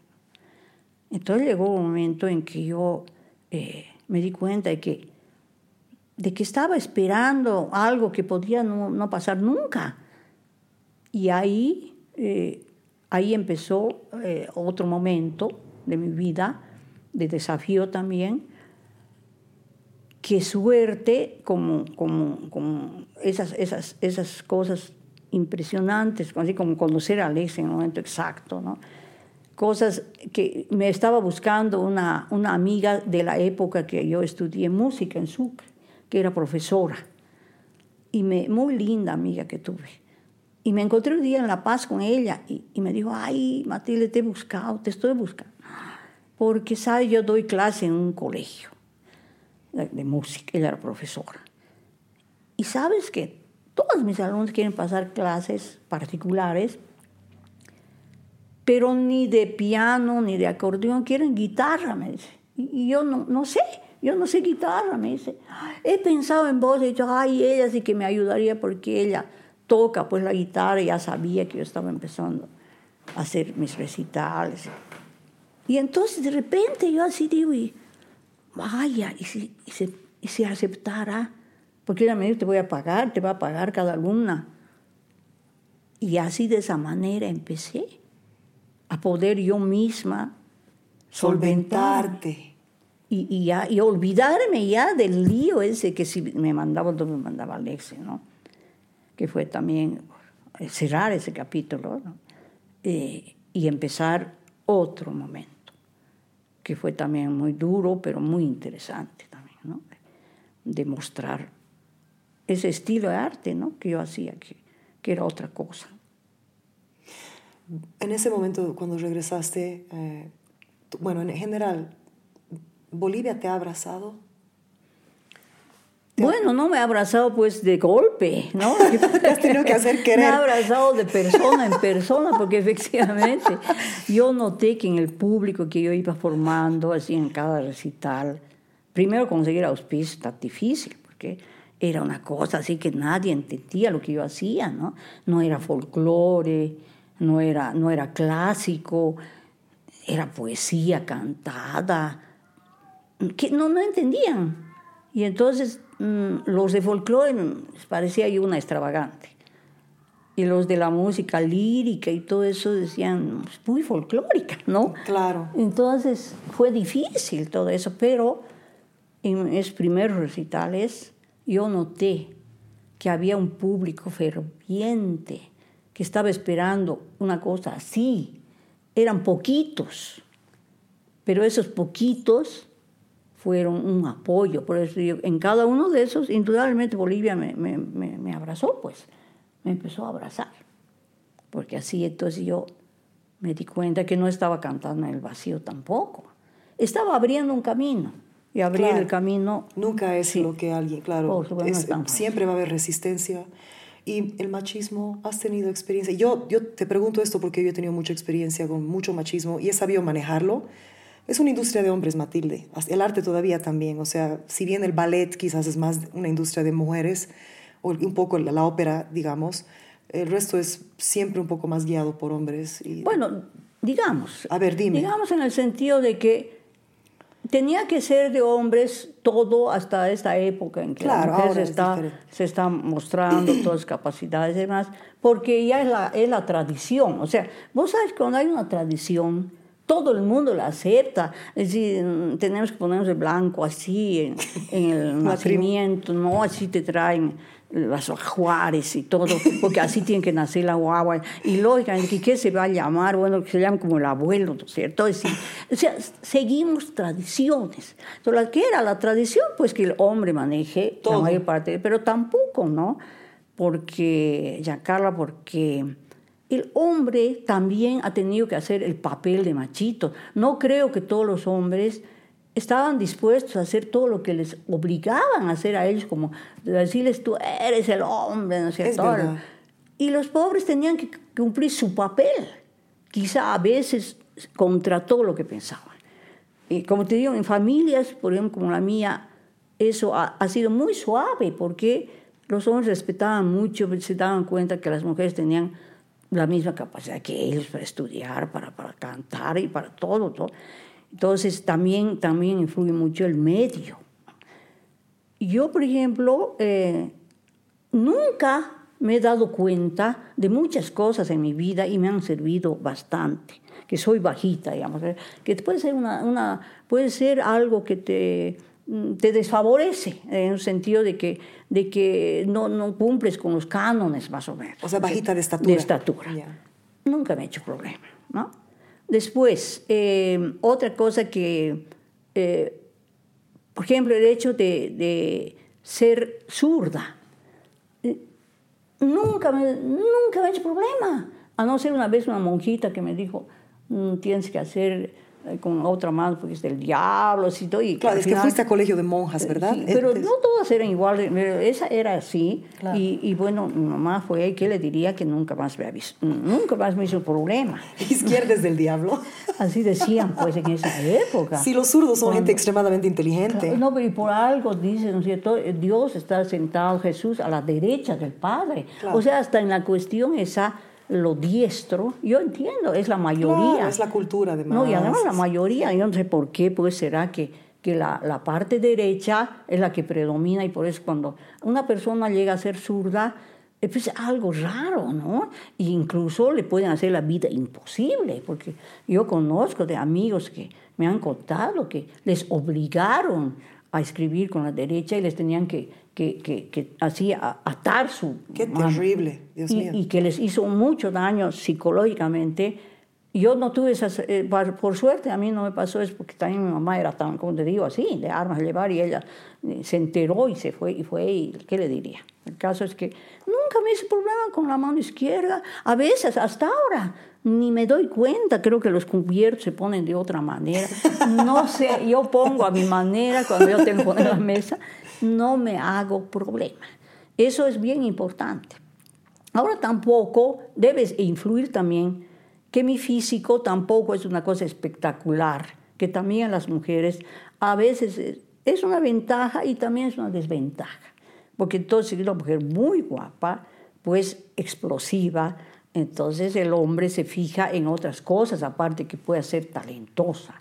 Entonces yo creo que para ese tipo de mujer es más complicado poder hacer lo que realmente quiere, ¿no? Que debe ser tu caso porque tú eres una mujer muy guapa. Gracias, ¿no? gracias, gracias. Entonces, eh, yo no, tengo, no he tenido ese problema.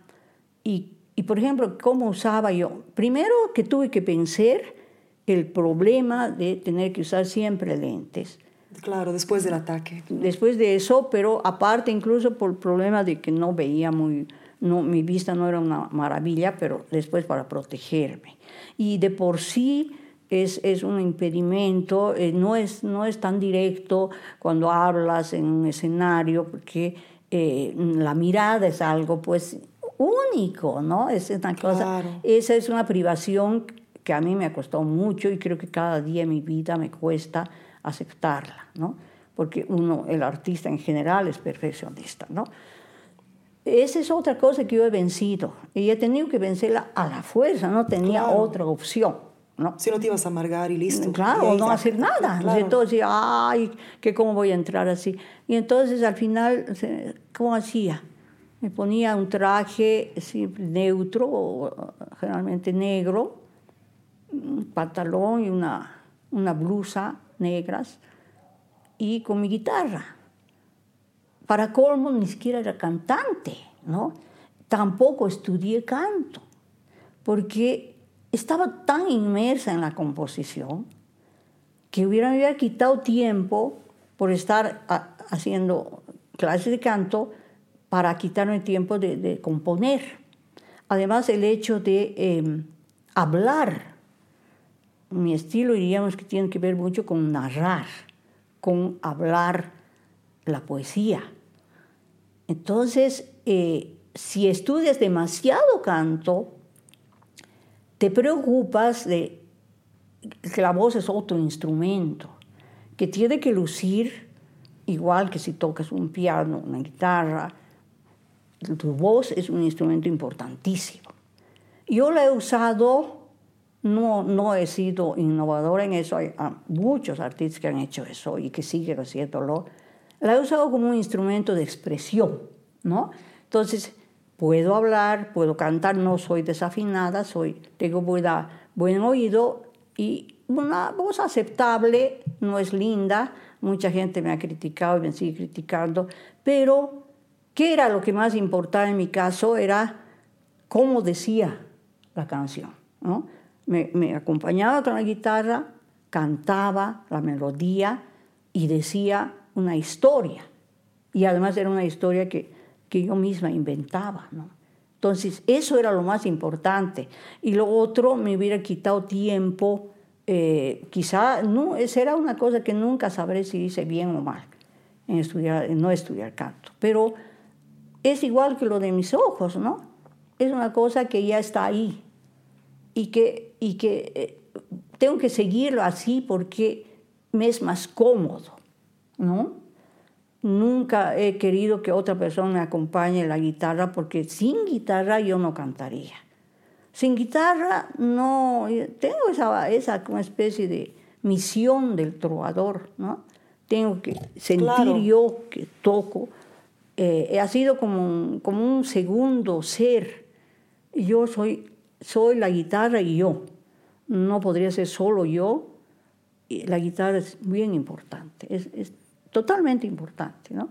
Y entonces, en ese sentido, cuando he actuado, digamos, al principio en varios festivales con otras personas, yo era un poco opaca y no, no, no valía, diríamos, mi mensaje poético en ese sentido. O valía que, que, que, fuera una, una, mujer muy linda, o valía que tuviera una, hermosa voz, o valía que tuviera un traje despampanante, hermoso. Y yo hacía todo, todo menos eso, todo lo contrario. Entonces seguramente a los hombres, a mis compañeros de canto que cantaban también, componían también, interpretaban, estábamos compartiendo escenarios, les resultaba una rival no muy, no muy peligrosa, diríamos, ¿no? Porque eh, chocaba con esos cánones que, que, que, no, no coincidían en mi caso. Y más bien me tenían, no sé, una ternura especial. Era como una especie de decir, qué, no sé, qué, qué figurita así llena de poesía, que aparece así. Eh, me dejaban espacio con, con gran pero, cariño. Pero Matilde, eso también es, es que eres una grandiosa compositora y escritora, o sea, no es solamente, ¿entiendes? O sea, es cómo no hacerte campo, cómo no... O sea, entiendo lo que estás diciendo. Sentían, ¿no? No, Claro. pero, o sea, entiendo lo que dices, tienes, tienes tanta, tanta razón en mucho de lo que dices, pero te digo, yo creo que cualquier hombre, mujer artista, que es un artista de verdad, que ha luchado, que ha entendido, que ha estudiado, que es artista, que ama el arte, escucha, te ve, te, te siente, te percibes, oh, mío, o sea, estás frente a algo grandioso, ¿no? Eh, y, y en ese aspecto, a mí me encanta todo lo que estás diciendo y pienso que mucha gente joven que está perdida en el mundo ahorita, porque el mundo ahorita tiene tanta estimulación. Sí, acosa mucho, ¿no? Sí, es, además es estimulación muy pasajera, es algo efímero eh, y, se, y, y se preocupan de huevadas, ¿no? Y me encanta lo que dices. A mí no me yo, yo, he sido pequeñita, no sé qué, me ha valido, eh, no he tenido la gran voz. A mí lo que me importaba era hacer el arte, o sea, es ese compromiso con tu don, ¿no? Y eso, tomarte valentía. Yo no sé si eso se puede aprender, de, de tener esa valentía, no sé, no sé. Te pero- animas, nomás como irte a saltar para aprender a nadar. Ah, Te animas nomás. Te animas, ¿no? Y te diré que hay muchos artistas que sienten eso. Artistas grandes que han actuado en mil escenarios, de repente ahí y me dicen, mira, cómo tiemblan mis manos. ¿sabes? Van ahí al escenario, se olvidan de todo. ¿no? Algunos tardan un poco más, quizá Claro. la primera canción así, pero todos sienten el desafío de estar frente al público, aunque sea un público buenísimo. Es, es un desafío. Es terrible. Cada vez que actúas es, es un entregarte que al final lo haces porque sientes que puedes hacerlo, pero es un desafío. Nunca puedes saber exactamente si te va a salir del todo bien. Esperas que todo salga bien y por eso estudias también. Uno, Te Lógicamente te preparas. preparas, no vas a ir a hacer absurdos, ¿no? Muestras lo que puedes, lo que puedes aportar, lo que les puedes enriquecer a cada uno de ellos con lo tuyo, con tu arte. Esa es la misión del artista, es dura, dura. Es dura. Sí. Sé que estamos ya a punto de acabar, no quiero robarte más tiempo y quiero hacerte una ultimita pregunta. has tenido mucho, mucho amor, ah, te has enamorado, pero Dios mío, profundamente, eres muy abierta de tu vida, del amor, de tus relaciones amorosas. De hecho, creo que hasta las tus relaciones amorosas han, han sido un poco como un mapa para tu vida. Has tenido el- un gran, un gran, gran, gran amor y quién sería Mira, en realidad siempre uno tiene uno más, más, digamos que está como en primer plano. Pero después creo que cada, cada amor te ha aportado, eh, has descubierto rostros del amor en cada persona que has amado, que la otra persona pues tenía de otra clase, ¿no? Entonces es un descubrimiento, al mismo tiempo es una entrega siempre, el amor no es solamente ven aquí, ¿no? Sino yo estoy también aquí, o sea, es un, es un recibir y un darse, a veces ni siquiera es recibir nada, porque los amores platónicos son, que son los más durables, porque son de un solo lado, ¿no es cierto? Por lo menos Claro. esa impresión, entonces duran más y, y es, es solamente de una parte, pero tiene su gran encanto, porque es como todo, como cuando estás alejándote de un lugar, empiezas a tener ya la nostalgia de ese lugar, que estás queriendo volver a ese lugar. ¿no? Y entonces esos amores eh, te dan esa, esa, esa, esa fuerza de lo que no está alcanzable, o quizá tú misma no quieres alcanzarlo para que sea más, más, más brillante. Cada uno tiene una luz, yo agradezco mucho esa capacidad de amor que siempre he tenido, porque cada uno se da una luz. Mira que justo ayer, cosa milagrosa, me acordé de una canción, yo me acuerdo de todas mis canciones, aunque no las cante, de todas las innumerables que he hecho. Algunas sé que están medio olvidadas, sé que tengo que recomponerlas, pero están ahí. Pero esta, ayer de repente me acordé de una que me la había olvidado. Absolutamente sabía que se trataba de una ventana, sabía el tema, era una ventana. Y me acordé a propósito de una amiga que me llamó y eh, me habló de este señor que me inspiró esa canción, que era un amor de, diríamos, y cuando recién volví a, a Bolivia, ¿no? O sea, eh, yo tendría pues, unos 30 años cuando volví a Bolivia, ¿no? Y estaba en esa, en esa etapa, digamos, de 30 a 40 años, de una, de una sensación de libertad también, ¿no? Porque, claro, después porque de estar yo, casada después de el- tanto tiempo con, con el amigo, ¿no? Y entre esas personas que conocí, conocí a un joven que me impactó. Y en realidad yo con esos impactos he tenido un poco de terquedad, ¿no? Porque al final vos no sabes por qué. A veces tienes toda la razón del mundo, tienes como Alexis, por ejemplo, una persona que tenía mil facetas interesantes y de cualquiera de esas facetas podías haberte prendado. ¿no? Pero a veces eh, te, te- te impactas con alguien que, que solo vos sabes por qué te ha gustado, ¿no? Sí, después piensas, es, ¿qué ha pasado? Pasado, o sea, ¿qué- ¿Qué tenía Me nomás? ha pasado pues, varias veces. ¿No es cierto? Pasa, pasa. Son equivocaciones bellas, pero Rarísimas, cosas equivocaciones. químicas. ¿vale? Y entonces este, este era un amigo de unas amigas, ¿no? Y el caso es que me, me impactó. Eh, y entonces me enamoré seguramente, mis enamoros tampoco duran generalmente mucho. Qué atrevida. Sí, no duran mucho y el problema es que, que los hombres son tan ingenuos que creen que si uno se enamora de ellos, es- eh, ellos están, están, están eh, eh, perdiendo todo su futuro, si vale la pena o no. Entonces dicen, no, pero ¿para qué me voy a meter si al final no voy a durar mucho con esa persona, ¿no es cierto? Entonces no, no, no se dan cuenta que los artistas eh, nos enamoramos de un brillo, de un brillo podemos enamorarnos, ¿no? Esa canción El Lucero, tu pecho quizás has oído, que me, me- me- lo que me inspiró fue el brillo de un papelito de plata que tenía un muñequito y que le dio el sol. Y yo estaba muy triste en ese momento y a través de eso hice esa canción de Lucero, tu pecho, ¿no? El, el artista se puede enamorar de un brillo, ¿no?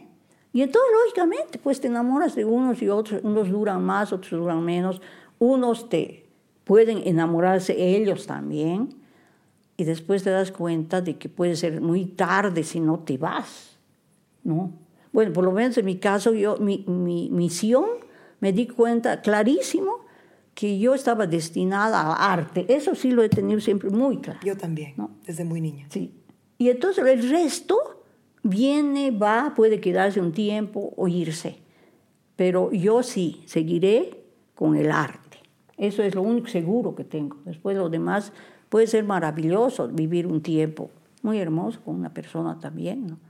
Pero ya no, no, no he querido complicarme mucho con cosas muy durables porque ya tenía una experiencia y sabía que yo en realidad lo que estaba buscando no era él, sino era mi arte o que él me inspire. ¿No? Claro, canciones, poemas. Claro, la compañía, la experiencia. Claro, necesitas, ¿no? Y muchas personas, súper interesante, yo creo que hasta el fin de la vida uno tendrá siempre algo que, Se enamora. Ahora yo, yo no entiendo, pero hay, hay personas que pueden ser fieles a un solo hombre en toda su vida. Ay, Yo sé. sí. Ay, yo tengo, tenía una amiga que, que eh, yo sabía que alguna vez se enamoró de otros, pero ella fue fiel en su, en su fondo al que fue su marido y nunca lo olvidó. Y pasa eso. ¿Qué será? El amor es un misterio. ¿No es cierto? El amor es un misterio, sí. Pero es hermoso igualmente. Es hermoso. Puede ser hiriente muchas veces. pues. A veces puedes no curarte mucho tiempo de tu amor, pero que te da cosas. Sobre todo al artista le da cosas. Al artista le da siempre. Le da inspiración. Mi querida Matilde, eh, decirte que es un honor estar aquí contigo, es, no, no hay palabras. eh, No, pues para mí es el gusto ¿Cómo, pues? de tenerte acá. Ha sido Y gratísimo. sí, sí, yo te agradezco mucho por tu música, tu arte, por ser fiel a tu historia, por ser fiel a tu don. Yo te admiro, te tengo en lo más alto. eh, o sea, soy orgullosa de que seas boliviana, orgullosa de tus poemas, orgullosa de tu música. Te aplaudo. Y cantas, pues, Canto, pues mías, canto, canto. Me da miedo a veces porque Muchas después no gracias. quiero, no quiero que no te guste. No, sí te he escuchado, tan Bueno, y, y para los que, los que no están en Bolivia, Matilde ha escrito 13 libros, o uno más, 13. ¿no? Más, ya hasta ahora son, más. 20. 20 y libros. ¿sí? unos 17 diferentes, de diferentes eh, eh, contenidos, y unos tres que son compendios. Sí, ¿no? de- de tus Como poesías. Una especie de antología. Antología, sí. Pero 17 ya, así, con su propio. Ah, yo pensé que eran 13, pero es lo que leí en tu biografía. Bueno, si quizás Sí, leí algo. que ha me- quedado un poco Sí. atrasado eso. Después también tienes nueve gra- grabaciones, nueve Sí, más grabaciones, menos, más esta que sí. estás haciendo ahora. Con esta, que sí, Matilde Casasola, busca, igual voy a poner todos tus datos y una pequeña biografía en la publicación. Vive en Sucre, Bolivia, nuestra gran cantautora, ah, poetisa, escritora, artista, eh, Matilde Casasola. Y bueno, te quiero mucho. Te quiero mucho y Gracias, gracias, gracias, por recibirme en tu casa. No, pues a mí me encanta porque yo te he escuchado. Además sé que eh, eh, eres un artista que, que haces tu arte con pasión, cosa maravillosa, muy, muy auténtica. Me alegra que estés de vuelta en Bolivia. Gracias. Y, y espero por- pronto oírte cantar. Me hubiera encantado oírte hace unas dos noches, pero por la lluvia no ya no pude No, yo salir. apenas he llegado al concierto. Sí, sí, pero me hubiera encantado. Eh, esta- tenía el plan de ir, tenía el plan de Van ir, ver pero mira, pasó en diciembre eso. regreso, vamos a, vamos a, Ah, diciembre vamos vas- a hacer. Es ópera lo que voy a cantar, pero porque me encantaría que me veas en, en la fusión que hago, pero en- igual vamos a regresar, Qué vamos lindo, a charlar. Qué lindo, y, te Y- deseo lo mejor, porque eres una artista brillante y que estás en tu país y, y tienes muchísimo por delante. Entonces, lo mejor para, para ti, Giancarlo. Lo te recibo, lo recibo con amor. Gracias, Matilde. Buenas noches. Buenas noches. Desnuda. Lengua desnuda. Lengua desnuda. Lengua desnuda.